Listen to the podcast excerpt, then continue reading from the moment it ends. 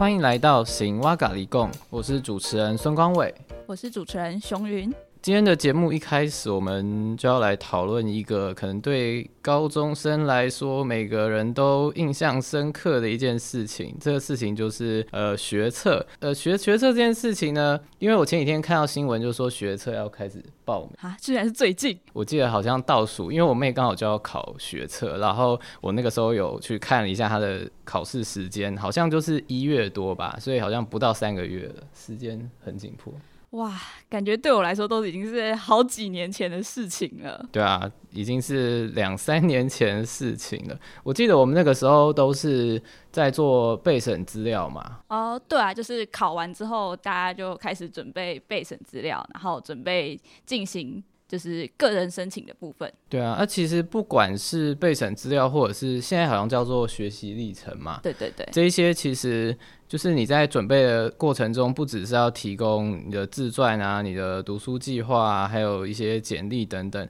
通常大家也都会想要就是去做一些，就是通常会大家会报名一些活动，然后会在活动当中就是。写说在那个活动当中有获得什么样的体悟？最大宗的一个活动就是参加营队吧。我记得那个时候我们班几乎所有人都有参加。我也是哎，就是那个时候其实班上大家都会参加各种不一样的营队。啊，有些人可能是走比较人文风的，可能他就是走法律呀，或者是有一些人他可能去走外文那类的。那我自己那个时候是参加比较偏就是理科那方面的，我是参加了。大气营，我觉得那个对于高中生来说，那些就是一个探索你自己有兴趣、有兴趣里的领域，那或者是说，就是对于他自己本身就有兴趣的领域，去加深他。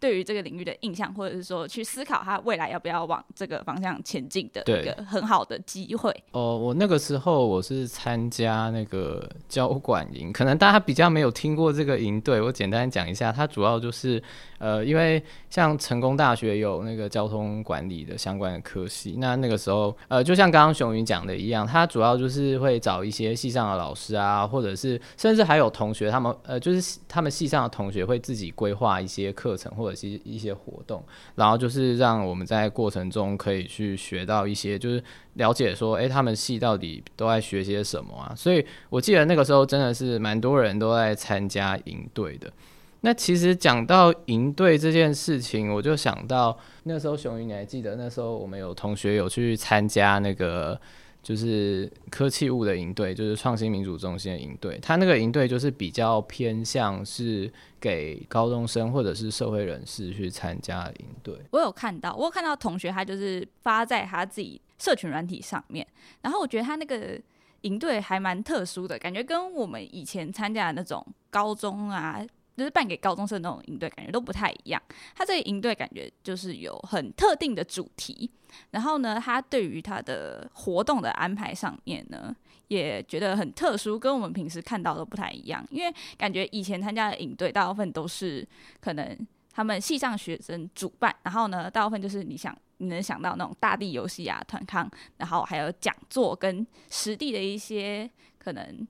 像是中研院啊，或者是一些场地的参观等等，但是这个活动感觉他们有关科技物的应对，他们有很多那种像一点像是情境题的感觉，我觉得就。比较不是那种单方面的去，就是可能是讲座，就是单方面的把资讯传传输给你。他可能是就是让你直接在那个情境里面，然后去体验说那个就是不同的角色之间的关系。对，我觉得这真的是还蛮有趣的一个营队。那讲到这个营队呢？印象中，这个营队好像距离我们也并不是非常的遥远吧，甚至就是我们学校相关的人员去主办的。对，它其实就是由创新民主中心举办的。那呃，今天我们的节目也很荣幸的，就是邀请到创新民主中心的杜文林老师、杜文林主任来跟我们。呃，讲解来跟我们说明这个营队的内容，还有一些在就是公共行政这个领域如何去透过这个营队去落实一些理论的实践。那我们欢迎杜文玲老师。好，各位同学，大家好。呃，我是杜文玲，现在是呃正大公共行政学系的教授，那同时也是创新民主中心的主任。好，老师好。呃，刚刚就是我们有提到说，创新民主中心举办的这个科技舞营队，那想要请老师先向听众去介绍一下，说，诶，创新民主中心平常都在做些什么啊？然后还有就是他们的这个营队，就是为什么当初会选择用科技舞这个主题去作为营队的一个主要的题目，这样子。那我简单的说，呃，创新民主中心它是一个以研究如何让民众更能亲近，就是公共事务，也就是运用很多创新参与的机制跟方法，好，然后来研发这样的一个创新机，呃，创新的一个公共参与的一个方法，让民众可以。非常自然的融入在这个，比如说公共事务的讨论情境中。那我想，呃，我们或许都在讲，就是说，其实台湾已经是一个民主的社会，可是这样的一个民主社会，它牵涉到非常多的日常决策。那这些决策里面，并不是只有呃我们现在所熟悉的一个民主，就是投票，好，也就是通常是在呃选总统、选立委，或是选我们的这个，比如说地方的这个议员或市长等等，好，它更牵涉到就是说，其实我们在许多公共事务的一个参与，好，举例来讲。你家的这个嗯社区管委会好，或者说其实在学校里面可能会遇到这种，比如说说学生事务或学生议会好，或参与这样的一个校务会议等等好，那那所以我想日常的公共。决策无所不在哈，那我想这我想第一个是要先凸显一下我们公共行政学系哈，其实在了解这样的一个，比如说公共程序里面一个非常重要的这些价值哈。那我想一个大学的教育其实非常重要的就是呃让呃怎么样去提供一个就是说其实真正民主社会的一个运作好是呃要怎么样哈？那正大因为是以这个社会人文科学好为基底的这样的一个大学哈。那我想有这样的一个呃民主教育的这个使命哈，其实相当重要。那呃那就提到就是说，其实我们通常谈到公共事务的参与，可能也会觉得。呃，这个是不是一个非常严肃的课题？对，就是感觉它是对于一般人来说，可能比较没有办法去接触，或者觉得是一个离我非常遥远莫测的感觉。这样是。那刚刚提到创新民主中心一个非常重要的一个任务，就是我们希望拉近民众跟公共事务的一个距离，也就是透过。这个参与，而让大家觉得其实参与是有意义的，参与是有影响力的，参与是可以贡献自己的这个经验跟智慧，好，再让我们的这个公共决策其实变得更好。好，那我想这个是一个非常重要，呃，就是创新民主中心好在做的事情。那汪伟提到的这个，呃，就为什么在谈这个科技物到科技物？呃，我想就说其实。刚刚提到公共事务的一个参与哈，无所不在哈。那尤其现在是一个科技社会的年代。我们所有的这个呃社会的一个运作，其实都会受到科技发展的影响。这些科技发展应用的层面，好在我们比如说，可能大家现在都在运用电脑，我现在也在呃运用着这些通讯的科技，好传达我们这样子的一个呃公共事务的一个教育理念。它也同时间其实。呃，影响着我们的像在这个能源的这个课题，好，能源科技发展的课题。那我们呃，此次其实特别去选择所谓的科技物到科技物，也就是说，其实我们在运用这些。科技的时候，可能我们很难想象一个科技的一个发展，从它的一个呃制造出来哈，也是从生到死哈，从它制造出来到它的一个废弃，我们在这个过程中，其实我们也会面临到相当多的选择或抉择，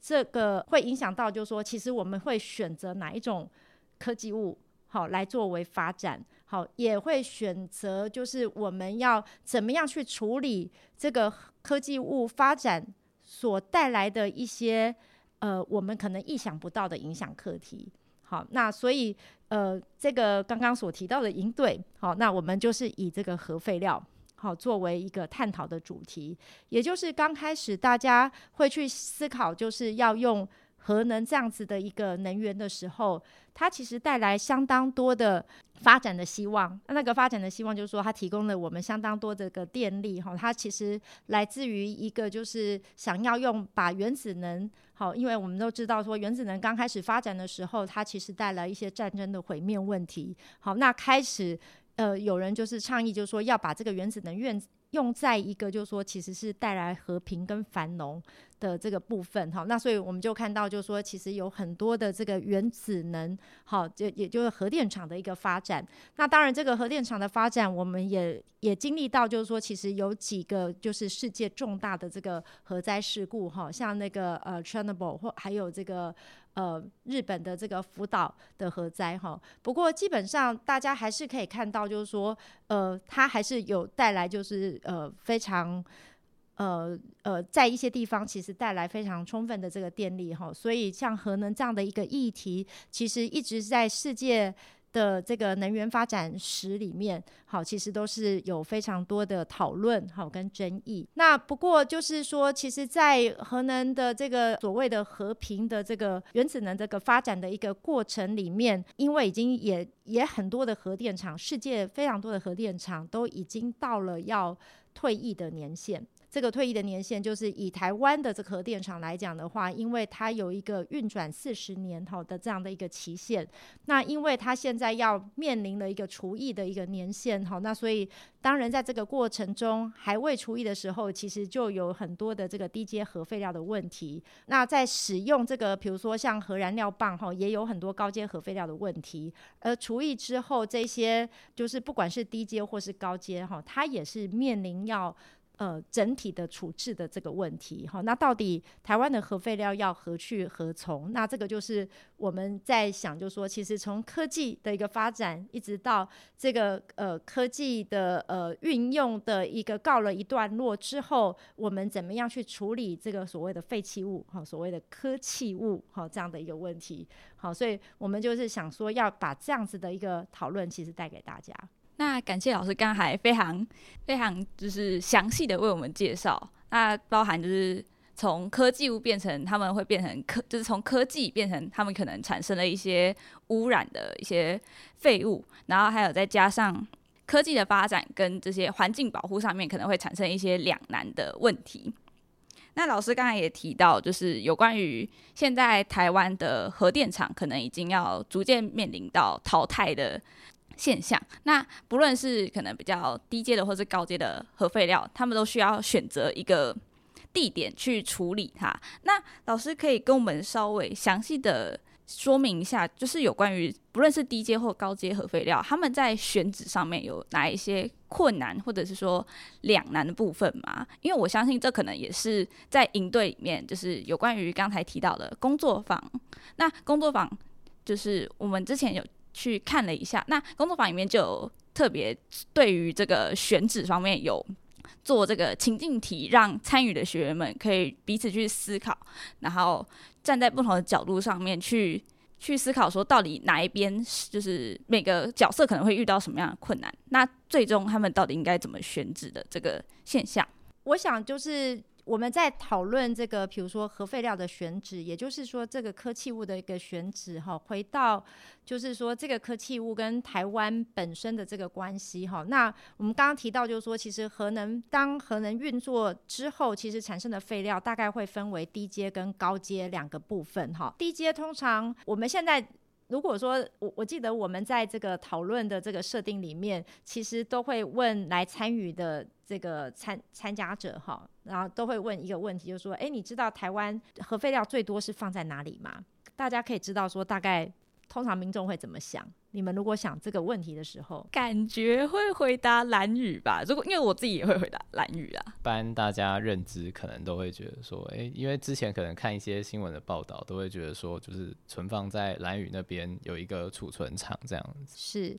那是因为就是说。蓝宇它其实，在核废料的这个，如果你打关键字进去的话，那可能就会看到蓝宇跟核废料它是高度连接。好，可是事实上，其实我们很多核废料是放在我们的核电厂。好，因为它其实根本运不出去。而早期就是蓝屿比较是说是早期的这个核废料哈，因为它当时是要做海抛，那后来其实就在那边盖了一个这个呃核废料的一个储存厂，好，然后放到那边以后，因为蓝屿。呃，就是那边民众的抗争，好，然后也导致的，就是说，其实后来的这样子的一个运送的一个作业，其实就停止，哈，所以它很早就停止了，哈。不过在那边的确还存放着，呃，就是很多的这个，比如说低阶核废料。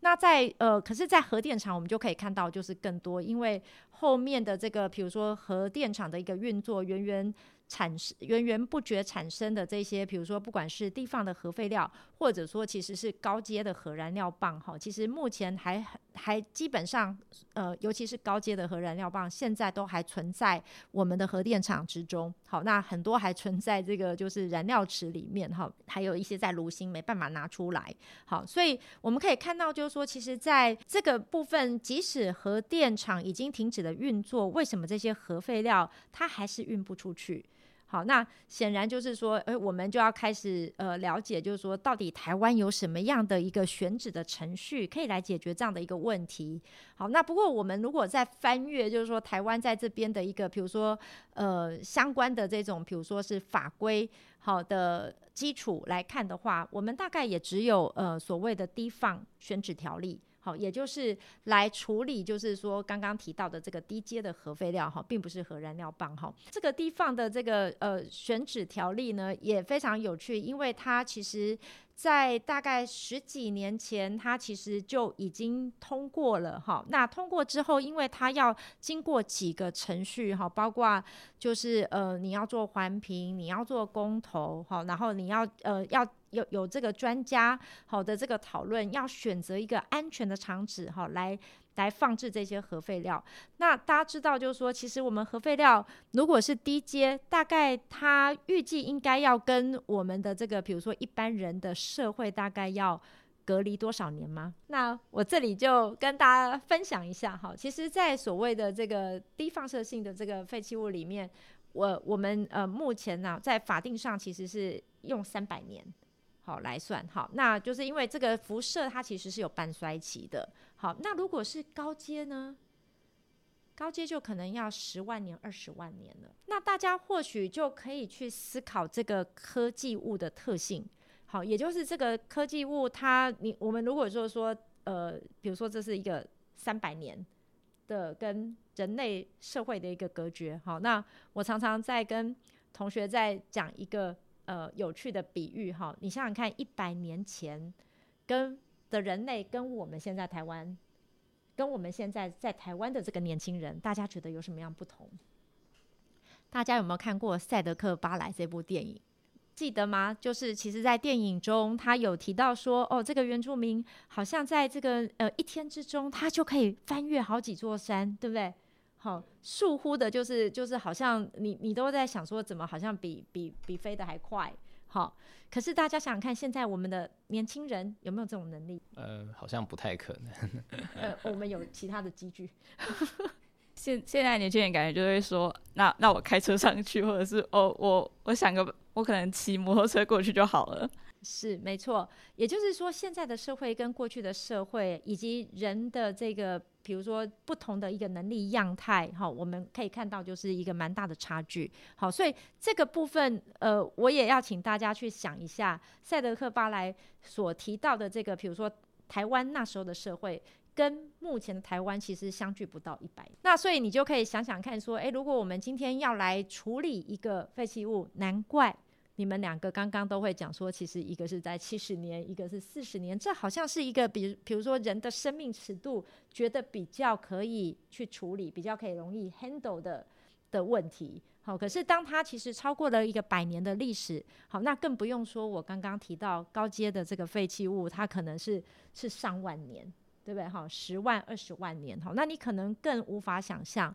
好，所以在过去，在呃呃，我们有看过一部纪录片。叫做和你到永远哈，它里面谈的是北欧的一个小镇，然后因为那个地方是科学家认为是处理核废料最适当的地方，也就是那个地方被科学家认为，在地质的变化上面，大概有十万年，它都有一个稳定的地质。好，那所以它就有这样的一个条件，所以他开始去建，呃，开始去新建那个呃，就是地下的这种，比如说储存呃高放废弃物的这个地方，哈，大概也要建了大概就是一百年。好，因为它慢慢的挖挖挖挖到地下非常深的这个地方，好，所以在那部电影里面，它其实也谈到了一个呃对于时间的一个概念，哈，他就在讲说，好，这个地方挖好了之后，我们要让它跟外界隔绝十万年、二十万年，我们怎么样能够保证我们的子孙在在这段期间之内，也就是未来的人类，他可以理解。我们在上面跟大家表示是危险的标语。我记得那个访问里面就说，我们现在要把所有地球上所有的文字都把它放上去，然后来告诉我们未来的子孙，就是在这个地方非常的危险，你千万不能进来。好，那所以就有人在挑战说，那他会不会觉得更好奇呢？很想进去，对不对？大家叫你不要进去这个金字塔，你越要进去。好，那所以在这里面，我们能不能？五千年前的文字都很难解读了。好，如果这个地方它是要锁起来，其实是上万年。好，那我们能不能保证好未来的这个，比如说文明，好，它能够充分的理解到那个部分的危险性？好，所以在这里面其实它有很多呃，也是哲学的一种思辨。好，所以很多的时候处理它的并不是只有技术的问题，哈，它还有很多的是社会文化。好，那以及我们怎么样去面对，就是我们产生出来，比如说在这几十年运用的一个能源，那到最后的呃，它的这种，比如说影响废弃物的这个影响，我们可能又会也需要，就是说，其实跟世代，好，就是跟后代的子孙做一些交代。好，那所以我想这是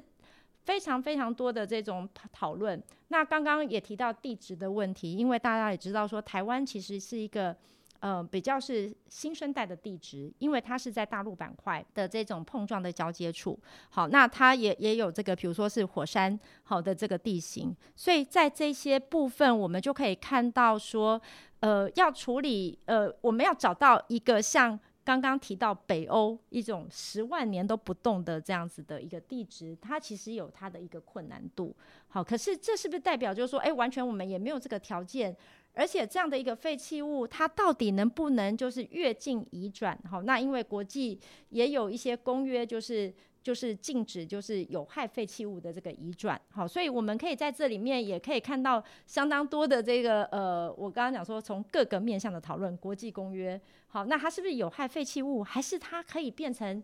呃，所谓的再生性的一个能源，比如说有很多人就是提，呃，就是可以去抽取铀矿，然后那可是这这里面又会担心有这个，比如说核武的扩散，好，那或者说它还有一些其他的处理的这个可能。那如果他就必须要在台湾，好这样子的一个，比如说呃领土的一个管辖范围内来做处理，怎么样才是一个最好的处理？如果我们找不到。中期，也就是说，最终的处置，我们有没有可能在我们这个时代里面，先找一个就是暂时而安全的一个处置的一个方法？好，因为不管怎么样，我们必须要让这样子的一个呃废弃物得到一个解决的空间，然后也必须要先做安全的这个处理，才能保障我们在这个岛上面所有生活的这个人的一个永续的安全的环境。就是刚刚老师有提到，就是说在。呃，这一些核废料在进行，就是要选址，然后要寻找一些，例如说可能中期的存放地点。那这边就想要询问老师说，那就是因为像我们发现，在呃科技物的营队里面，他也有透过这种选址的，就是工作坊，去让大家实际参与担任，例如说像是电厂的人员啊，或者是当地的居民，然后担任不同利害关系人去。呃，了解说，在不同的情境底下，可能会有一些不同的利害关系人之间的互动模式。那这边也想要询问老师，就是说，呃，想要请老师就是跟听众介绍一下，说，诶，一般我们在做这个选址的时候。是不是会呃在实际状况上会可能会碰到哪一些的困难点，或者是这其中可能又会有哪一些的利害关系人参与在这个过程当中？那我想光伟现在问的问题就非常的这个公行专业哈，因为我我们也想要让大家知道，就是说，其实为什么这样的一个，比如说是程序选址的专业，它其实相当的重要，因为它也保障了一个，就是说，其实社会在做这些公共事务选择的一个公平性，好跟公正性，好，那那在这里面有很多这个公共利益的一个考量。那我先讲一下，就是说，其实我们在做这样子的一个，就是说，其实参与式机制的设计，哈。那刚刚提到，就是呃，比如说像在这个部分，我们应该是比较首次的尝试，好做一个就是所谓的能源国的情境。好，为什么为什么我们要做一个能源国的情境呢？好，原原因是说，如果我们今天把这个非常实际的，就是说每个地方放进来。好，就是说，哦，你就选南语，好，阿爸你就选啊台北，好，或者怎样，好，那大家可能第一个就先先有一个就是相当的抗拒。如果你是南语人，如果你是台北人，我们现在如果说我们我们设定的一个情境，可是这个这样的一个情境，它是在我们过去其实累积相当多的田野资料，也就是说，这样的一个情境，它是在我们过去的这个，比如说是研究好跟分析之后。其实是非常符合现实状况的这种情境。从这样的一个情境里面，我们去组合一些可能的一个因素，也就是这些组合的因素，怎么样让参与在这里面必须要做决策的公民，好，或是决策者，或是专家，他其实会进行判断。好，举例来讲，我们在刚刚谈到的这种，比如说是地质条件，我们谈到的一些其实基本的规范会进行到，呃，会有这个环评法。好，那会有这个专家小组，他根据低放选址的这种，比如说是条件，好，比如说像这个呃地质的条件呐，水源的条件呐，好，或者说其实是这个呃，比如说人口密度啊等等的这样的一个条件，那这些东西其实是符合，就是说，其实在现实状况下。我们在做所有公共决策，以及真实的这种，比如说像地方选址条例里面，它的一个条件设定，好，所以它在这里面我们可以看到非常真实的这些设定。可是同时间，我们把一些元素抽离，也就是说，哦，我们不特别去讲说，哦，你这个地方是在这个刚刚提到的新北啊、彰化啊，或者说怎么样，好，让大家其实第一个就先先就想到说，哦，我要 defend 自己的家园。好，第一个想到是说，好，我们现在就有也也设定了一些区域，而这些区域就有一些目前其实被视为候选场址的这个特色。好，那在这里面，所以你在一方面你可能可以稍微抽离出来，可是一方面你又可以进入情境，因为那个情境是原本真实的设定条件。好，所以在这里面你就可以看到说，在不同情境里面，你有不同的利害关系人，比如说你是呃。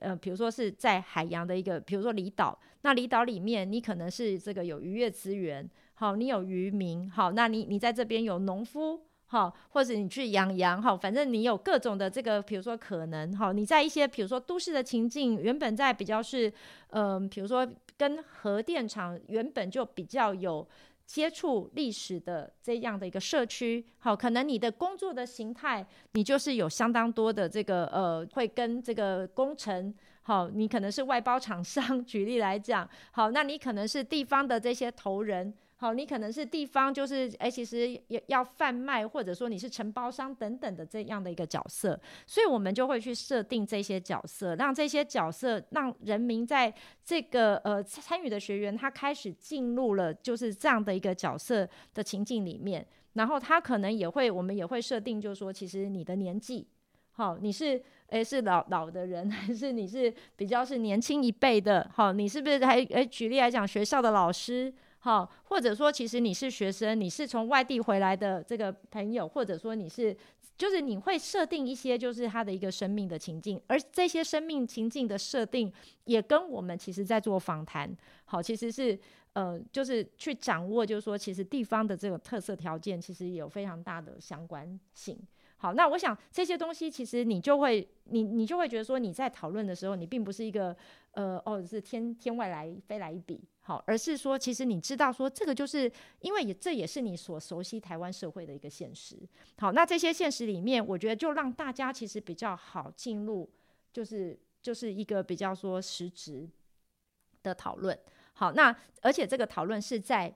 原本的这种，就是我刚刚提到的这种，比如说是法规制度给予的条件里面。好，那那所以在这里面，你后来讨论的这个这个结果，选择的这些结果，也可以做一些我觉得还蛮理性的分析哈。甚至在这里面讨论的过程里面，我们还会看到，就是说，其实不同的呃地区、不同的单位，他们在结盟、协商、说服好的过程哈。那这个都是一个，就是说，其实我们从不同的这个，比如说情境里面，在设定这样的一个情境里面，好，然后还有设定这样的程序里面，其实。让大家看到，就是说这些程序所带来的这种讨论其实是动态的，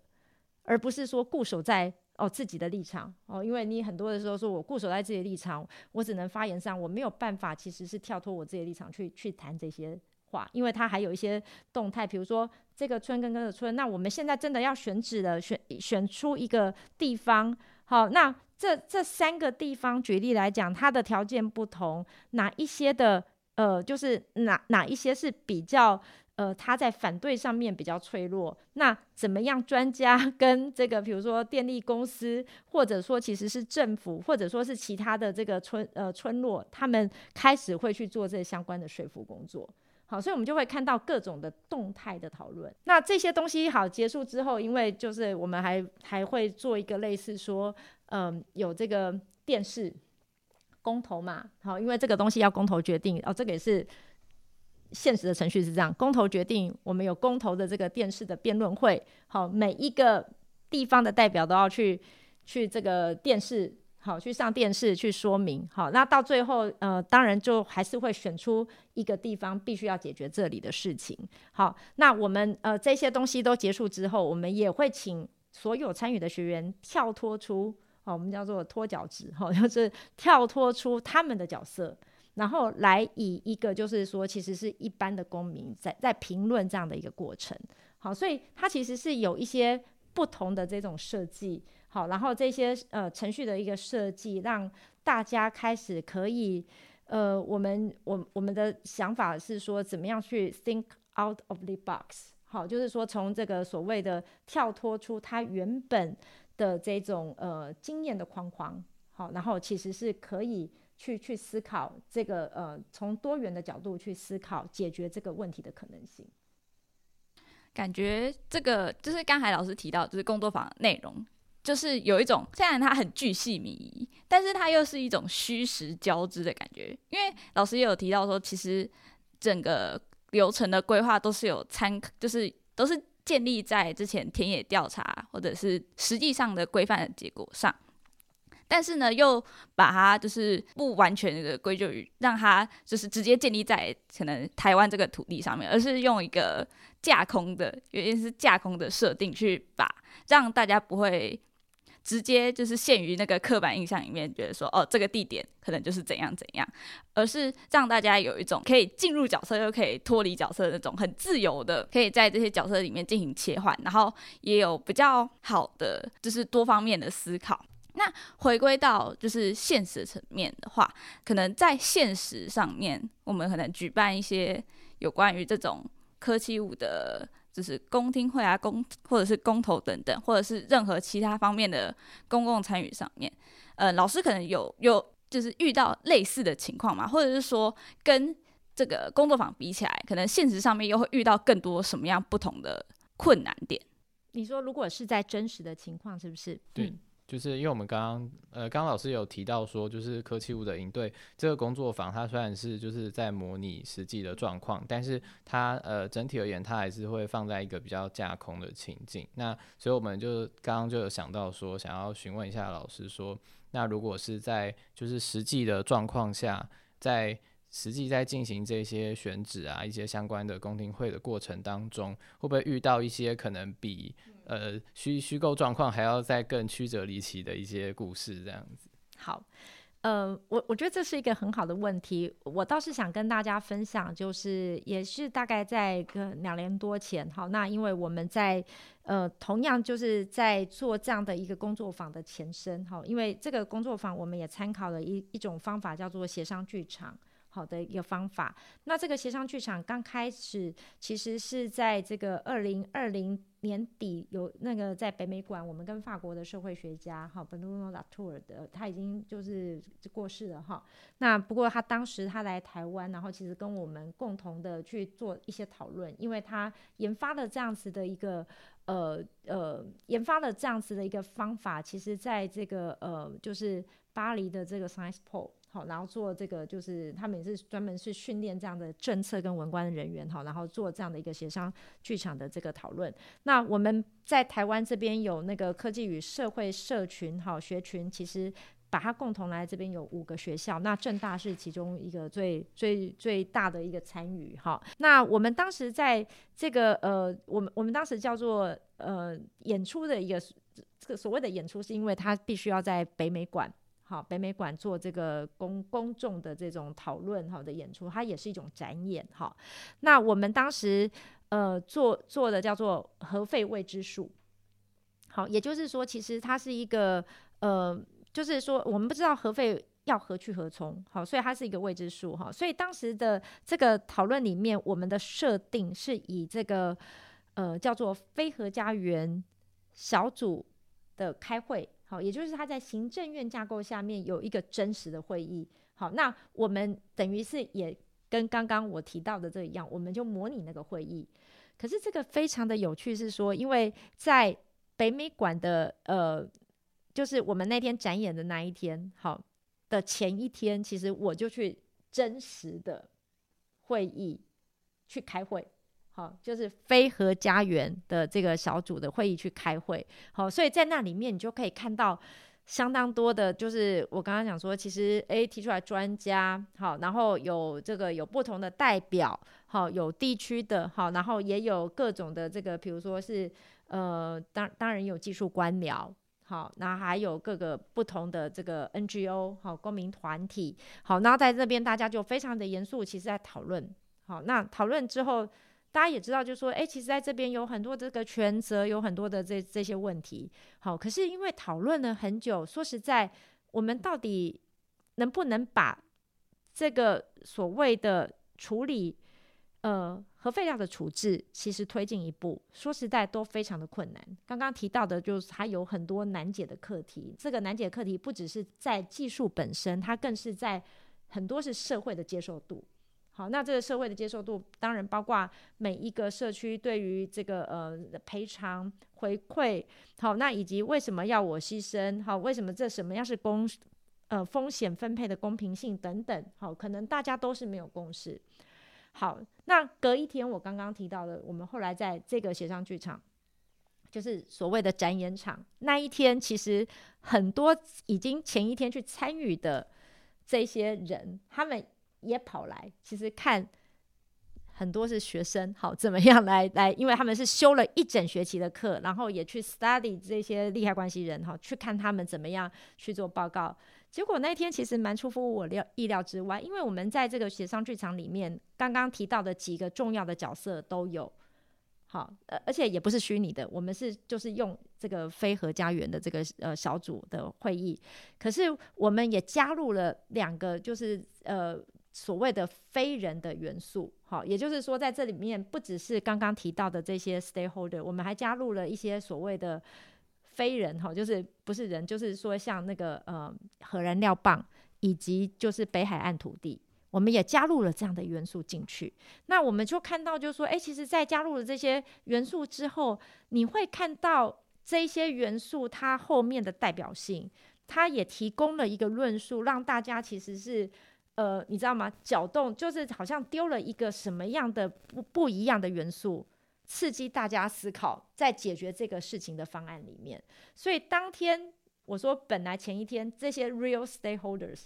来到这个现场，看到这样子的一个讨论，好，那天其实大家的那种感受好像都非常的深，好，所以就一一的，就是也发言，也有使着不满。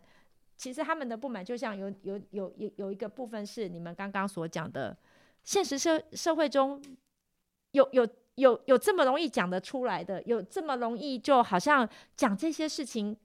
因为很多人都是压抑着非常多年的这种不管是觉得好像被压迫的这种生命经验。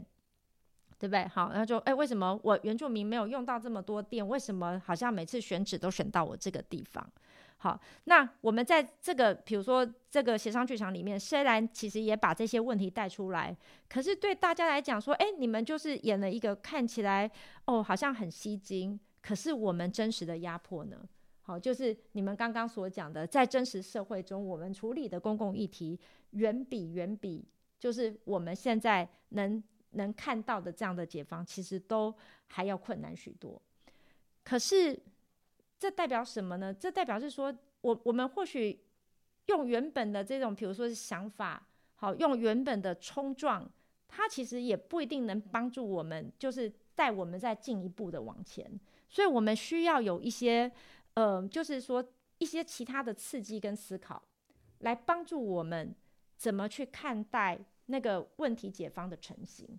好，那所以，我我想就是说，其实，在在公共行政领域里面，我们也在尝试在用一些不同的方法。刚刚提到，我们怎么样，其实是踏出我们的这个经验值跟我们的这个知识值以外，透过这种比较是跨域、跨界的碰撞跟沟通，好，一起思考，就是说现在所面临到的这种僵局，好，怎么样的去解决。好，那我想这个部分其实是我觉得，呃，对公共行政的这个专业来讲，其实是现在在这样的一个社会里面，我们面对很多未知的风险，面对很多新形式的这种，呃，就是说，其实是各方刚刚讲说这种科技发展，好，这个未未知形态的这个挑战，好，那新形式的这些挑战，它其实也需要新形式的这种，比如说，呃，刚刚提到的组织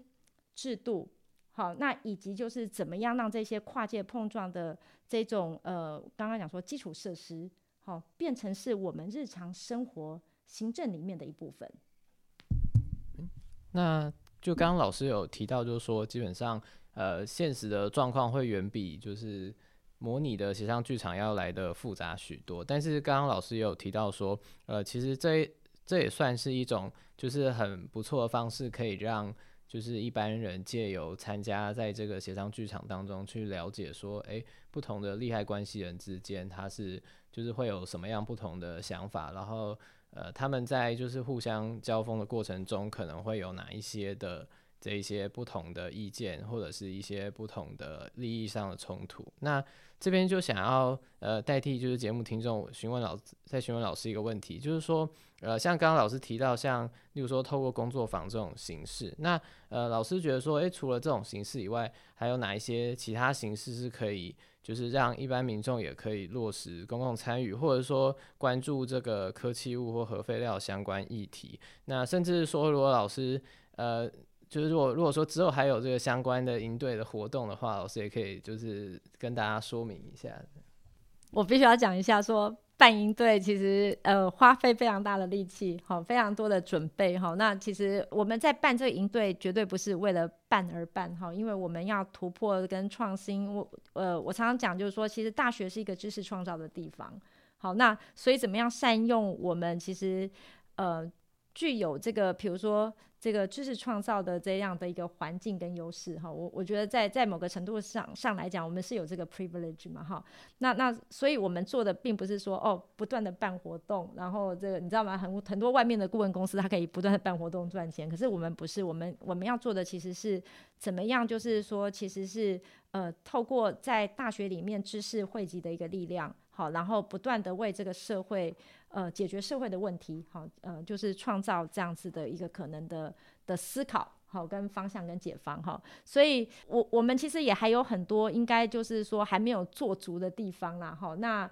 刚刚提到就是说这个东西到底能不能透过什么样的一个呃方法？好，然后就是让更多人知道哈。那我想在这里面，我们怎么样去累积这样的一个记录？好，然后比如说，甚至就是呃，把这样的一个过程，其实它可能也可以透过影片，或者说像今天，其实透过这个 podcast 的方式，好，其实跟更多人的分享。那我们也可以呃，有没有可能像这些东西，其实变成我们现在其实同时间也常常呃，会试着把这些部分好看能不能做成类似像教案。好，那其实是让呃一些就是分享到这种，比如说其他的这个学校，好，也可以让大家再来思考，就是说，其实公共讨论不一定是这么的无聊，公共讨论也可能是一些呃，就是可能会是刺激。我刚刚讲说，你要让大家觉得说是一个有贡献的公民，好，就是我在这里面我可以贡献我的一个经验，然后我我可以。参与，而我所说的话，其实并不是一个，就是说，哦，好像我我只是一个冷感，